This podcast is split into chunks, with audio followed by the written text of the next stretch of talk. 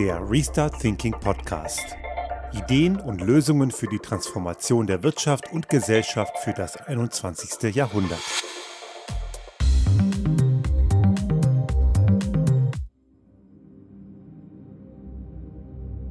Diese Woche gab es die erwarteten schlechten Nachrichten aus Brüssel. Wir haben vor einigen Wochen dazu mal eine Folge gemacht und da ging es um die EU-Taxonomie und genau das ist da passiert diese Woche, was wir vor ein paar Wochen bereits prognostiziert haben. Das haben auch viele andere Expertinnen und Experten prognostiziert.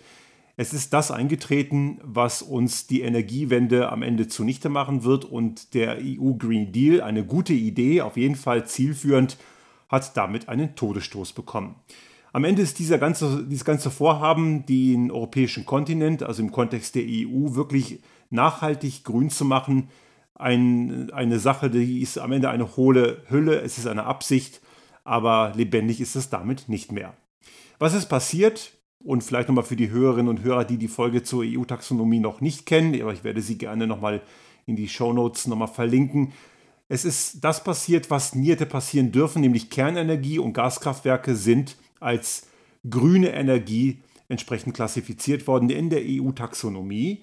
Das bedeutet, für diese dreckigen und wirklich schädlichen und gefährlichen Energieerzeugungstechnologien kann man künftig auch weiterhin gut Investments aufbauen und das Ganze wird als grün klassifiziert. Es ist deswegen fatal, weil nicht nur diese Energieerzeugungen sehr schmutzig und dazu noch gefährlich und verdammt teuer sind und damit entsprechende negative Konsequenzen für die nächsten Generationen und Jahre haben, es bremst auch die Energiewende, die wir dringend brauchen, maßlos aus. Aber wir sollten uns trotzdem noch mal in dieser Folge ein wenig noch mal anschauen, was da genau schiefgelaufen ist und warum das am Ende nichts anderes ist als ein richtig mieser, dreckiger Deal. Und ich würde sogar sagen, der ist noch dreckiger als der Deal, den die EU mit Erdogan gemacht hat, weil der Deal, den die EU bei der Flüchtlingskrise der sogenannten mit Erdogan gemacht hat, das ist etwas regionaler, zeitlicher, auch schmutzig und unmenschlich. Aber das jetzt hier ist deswegen schlimmer, weil es viele, viele Generationen, Tausende von Generationen betreffen wird und es am Ende einen wichtigen Beitrag dazu nicht leisten wird, den wir dringend brauchen würden, unseren Lebensraum zu erhalten. Einige jubeln aber trotzdem und ich möchte kurz diese Schleife drehen, denn im Lager der Kernenergiebefürworter und in der Gaslobby und auch deren Fans, die haben ja auch eine Fan-Community, die einfach nur nicht kapieren, dass sie sich selbst damit schaden, die jubeln ganz massiv und auch Leute wie ich und andere, die immer dagegen waren, haben natürlich diese Woche Spott und Häme abbekommen, so richtig viel Schadenfreude. Und ich finde es immer wieder erschreckend, dass sich Menschen über etwas freuen, was, freut, was, sie, was ihnen selbst massiv schadet. Und warum sie es dennoch tun, das hat sicherlich viele Gründe. Es gibt ganz sicher diejenigen, denen schadet das, aber das, deren kurzfristige Profit ist denen einfach viel wichtiger und die vergessen dabei den Schaden, der ihnen damit zugefügt wird. Oder aber es sind Menschen mit einem kurzfristigen Profit und die sind halt schon vielleicht in einem Alterssektor im Leben, wo sie die Folgen vielleicht nicht mehr erleben werden. Aber dann gibt es auch noch diejenigen, die einfach zu blöd sind, das Problem zu verstehen. Letzten Endes, es ist egal, es ist alles schlecht. Denn am Ende sind die Leidtragenden alle anderen in der Gesellschaft und meistens auch diejenigen, die jetzt jubeln. Warum ist das so ein schmutziger, dreckiger Deal? Nun, nicht nur die Tatsache, und das haben wir in der Folge von vor ein paar Wochen schon mal ausgearbeitet, dass weder Kernenergie noch Gaskraftwerke wirklich grün sind. Das sind eben nach Kohleenergie so die schmutzigsten Energieerzeugungen, die es gibt. Ja, und ich sage das hier nochmal, auch die Kernenergie ist verdammt dreckig. Diejenigen, die sich das schönreden und die beziehen sich gerne immer auf den Medianwert im IPCC-Bericht, in dem letzten, nicht in dem, der jetzt gerade in diesen Wochen, beginnend mit Ende letzten Jahres bis jetzt in den Frühjahr hinein, äh, veröffentlicht wird, sondern in dem von vor einigen Jahren, also in dem letzten IPCC-Bericht. Dort gibt es ja eben dieses Volume 3, diesen dritten Abschnitt, wo Handlungsempfehlungen drin sind. Und das ist ja der Teil, der eben nicht so faktenbasiert ist, weil dort auch wieder politische Interessen reingehen. Und dort wird ein Wert für die Kernenergie von 12 Gramm pro Kilowattstunde CO2 ausgewiesen, aber eben ein Medianwert. Der Wert stimmt aufgrund der damaligen Faktenlage. Wir wissen heute mittlerweile mehr. Aber wir können heute locker davon ausgehen, dass der wahre Wert Entsorgung nicht mitgerechnet jenseits von 50 Gramm pro Kilowattstunde CO2 liegt.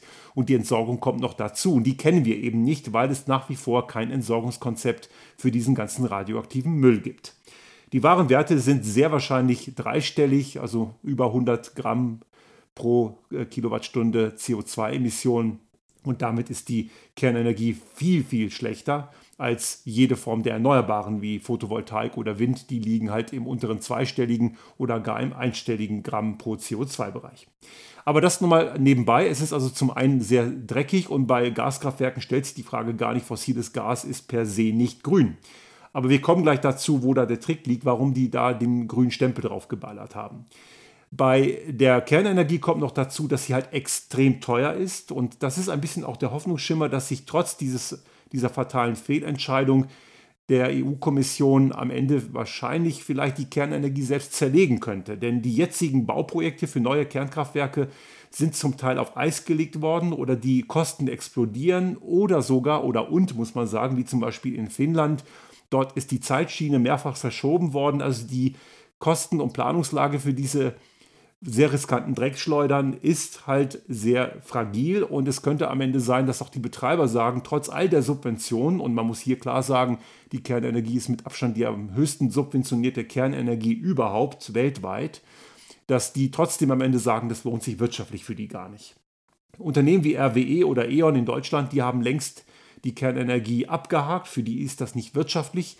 RWE baut sogar mittlerweile lieber Windparks in Texas als äh, Kernkraftwerke in Europa, weil es sich einfach nicht rechnet. Erneuerbare Energien sind viel, viel wirtschaftlicher, weil sie eben weniger kosten und am Ende sehr viel mehr Effizienz bieten und auch die, eben die Energiekosten damit entsprechend günstig sind. Das sind die Gewinnspannen einfach besser. Und auch die bestehenden Atommeiler sind ein Problem. Wir haben momentan in Frankreich das Phänomen, haben wir jetzt im Januar auch sehr gut sehen können, dass äh, trotz einiger wirklich stillgelegter Kernkraftwerke, die sind einfach abgeschaltet worden, weil sie Probleme machen im Betrieb. Die Kosten für die Instandhaltung schießen gerade komplett durch die Decke. Das sind zum Teil sehr alte Anlagen, so aus den 60er und 70er Jahren. Und mit jedem weiteren Jahr des Betriebs wird die Instandhaltung immer teurer. Also diese enorme Kostenexplosion, und wir haben das ja in der Folge von vor ein paar Wochen schon mal erwähnt, Kernkraftwerke sind ja faktisch nicht versicherbar, weil keine Haftpflichtversicherung bereit ist, dieses Risiko zu tragen. Versicherer machen einfach nur Mathematik. Die setzen ja immer die Folgekosten eines Zwischenfalls in Relation zu seiner Wahrscheinlichkeit und da schneiden Kernkraftwerke so mies ab, dass diese Versicherung unbezahlbar wäre und deswegen ist diese auch nicht verpflichtend. Im Falle eines Supergaus kommt dann die Gemeinschaft, also die Steuerzahlerinnen und Steuerzahler für die Folgen auf. Auch eine sehr massive Subvention, nur die steht eben auch nicht auf der Stromrechnung. Dazu eben die Fragestellung, wohin mit dem alten Müll. Auch das bleibt unbeantwortet, auch wenn einige, auch zum Beispiel in Frankreich oder in Finnland bereits Endlager ausgewiesen haben. Aber das sind faktisch auch keine. Kein Mensch kann wirklich sagen, ob die Endlager eine Million Jahre, die man anvisiert, halten. Und wenn jetzt einige herkommen und sagen, man kann ja durch eine entsprechende Behandlung von dem Müll die entsprechende Strahlungsdauer reduzieren, dann ist das zwar richtig, es gäbe theoretisch Möglichkeiten, aber das hat man noch nicht in die Breite gebracht. Das sind bisher nur Ansätze, Ideen. Aber selbst wenn sie funktionieren würden, würde es die Energiebilanz eines Kernkraftwerks ja nochmal verschlechtern, weil da muss ja auch Energie reingesteckt werden. Und es ist am Ende relativ egal, ob das Ding eine Million Jahre strahlt oder ob es nur 100.000 Jahre strahlt, nur in Anführungsstriche.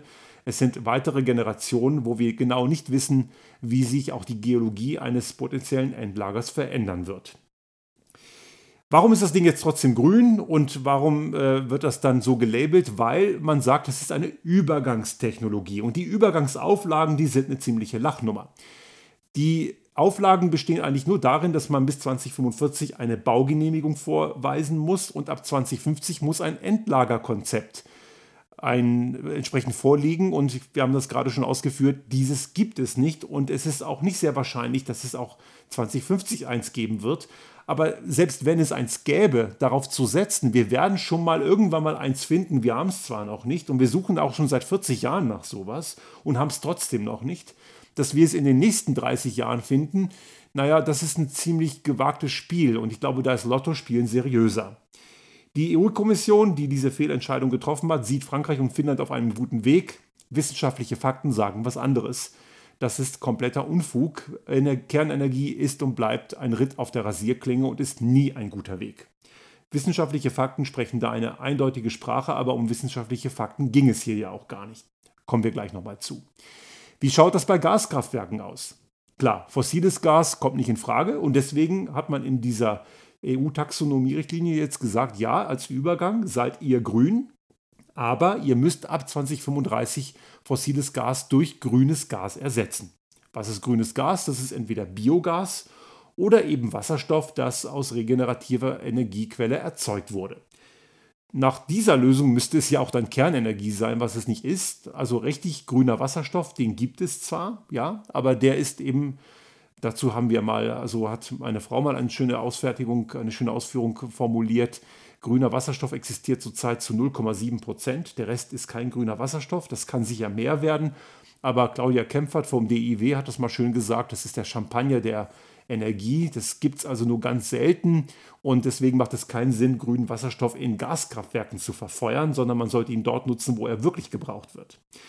Aber um überhaupt Wasserstoff, auch wenn er aus grünen Quellen kommt, zu einem Gaskraftwerk zu bekommen, muss man ihn transportieren.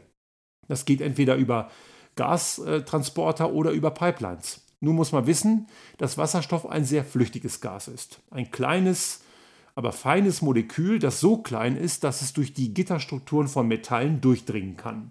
Metalle sind ja im Prinzip nichts anderes als Kristalle.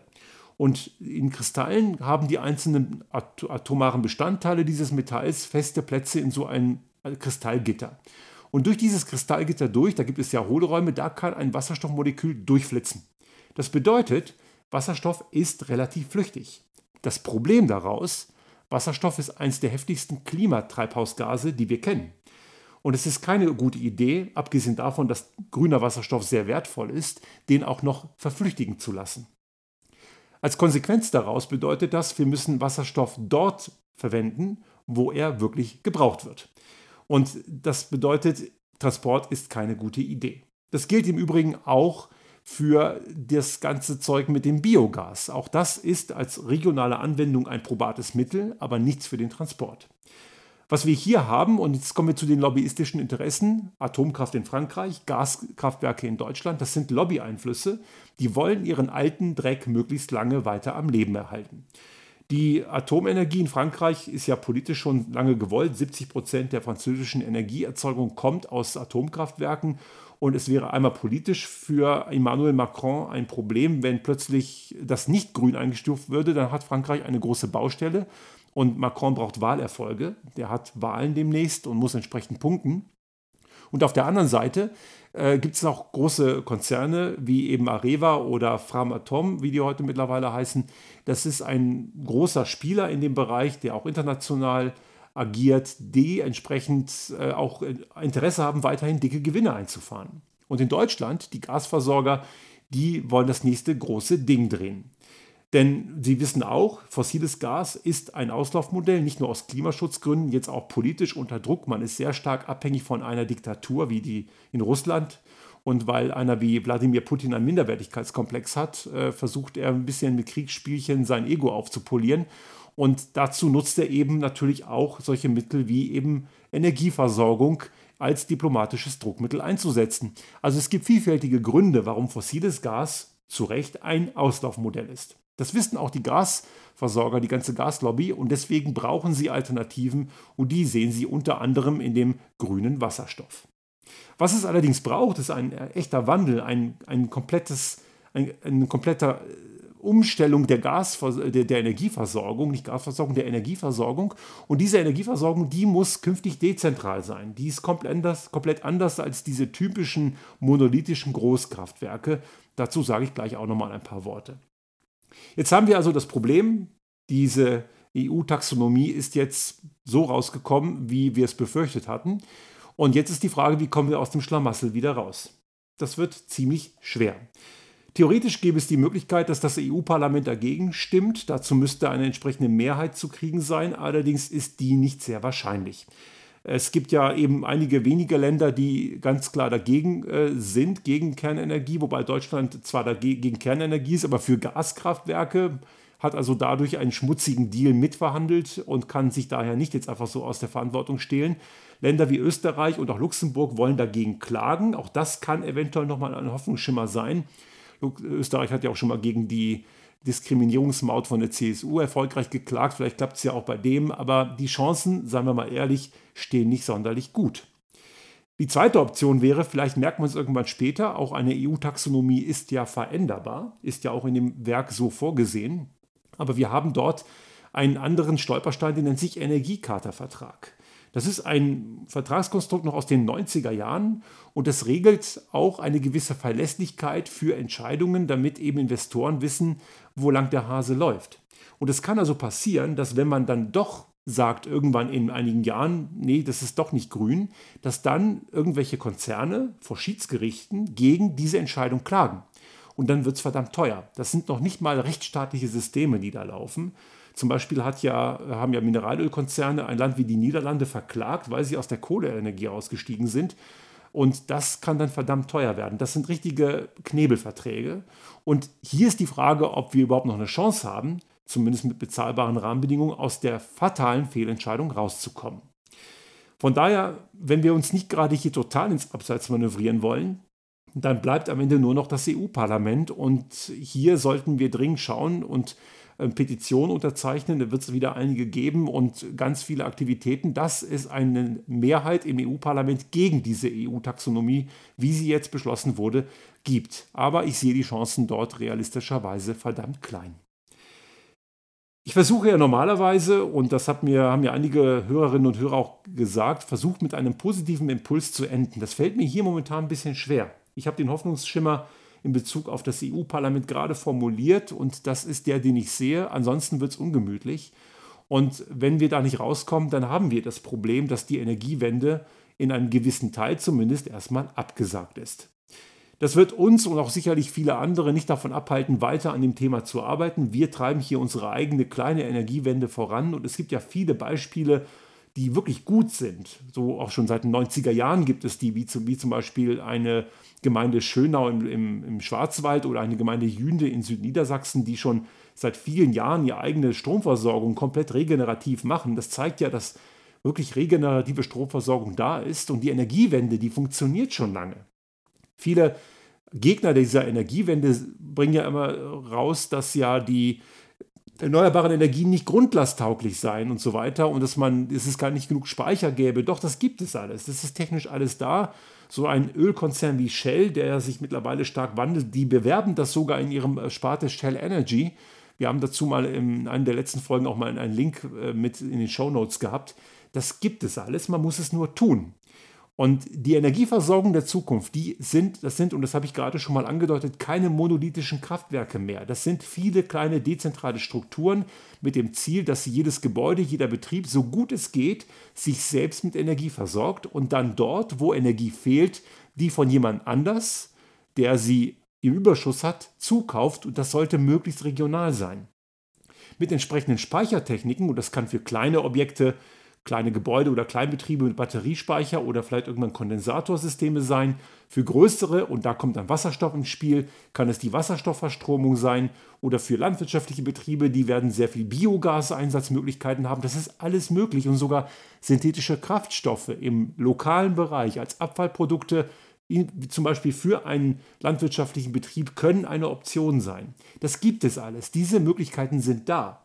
Aber wir müssen die Energieversorgung der Zukunft regional, local for local denken. Also das, was wir in der Corona-Pandemie im Bereich der Lieferketten eigentlich gelernt haben sollten, und ich habe jetzt bewusst den Konjunktiv benutzt, weil ich befürchte, die meisten haben es nicht gelernt, das gilt auch für die Energiewende.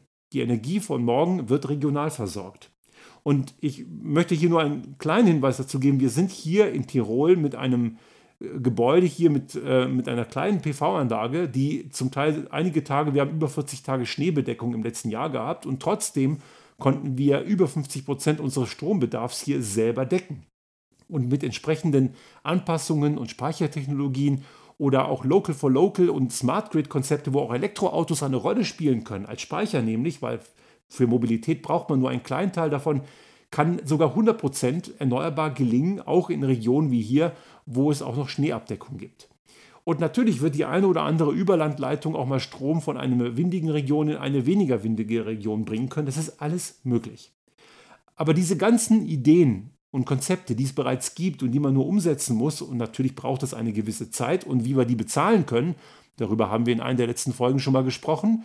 Da gibt es ja auch Möglichkeiten, denn letzten Endes ist ja erneuerbare Energie die allergünstigste Energie überhaupt, die es überhaupt gibt.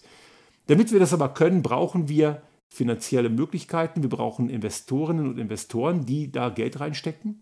Und da werden jetzt einige fehlen, weil jetzt einige unter Umständen das Geld, was sie reinstecken, in einen veralteten, gefährlichen und vor allem sehr schmutzigen Mist reinstecken, der uns am Ende eine ganze Menge Gefahren und Probleme mit sich bringt. Der Abschluss dieser Podcast-Folge von heute, der Folge 151, ist leider kein sehr positiver Ausblick. Ich kann nur für unseren Teil sagen, wir werden uns davon nicht abhalten machen. Wir machen unsere Energiewende definitiv weiter und ich wünsche mir oder ich hoffe sehr, dass Sie alle da draußen, die Sie da aktiv sind, im Kleinen wie im Großen, trotzdem weitermachen. Und ich möchte ganz dringend an alle Parlamentarierinnen und Parlamentarier der EU appellieren, stimmen Sie gegen diese EU-Taxonomie, wie sie jetzt ist. Denn Kernenergie und Gaskraftwerke sind keine grüne Energie und werden es auch nie sein. Denn wenn wir das weiterhin so halten, dann führen wir einen Kampf, den wir niemals gewinnen können, nämlich den Kampf gegen die Natur.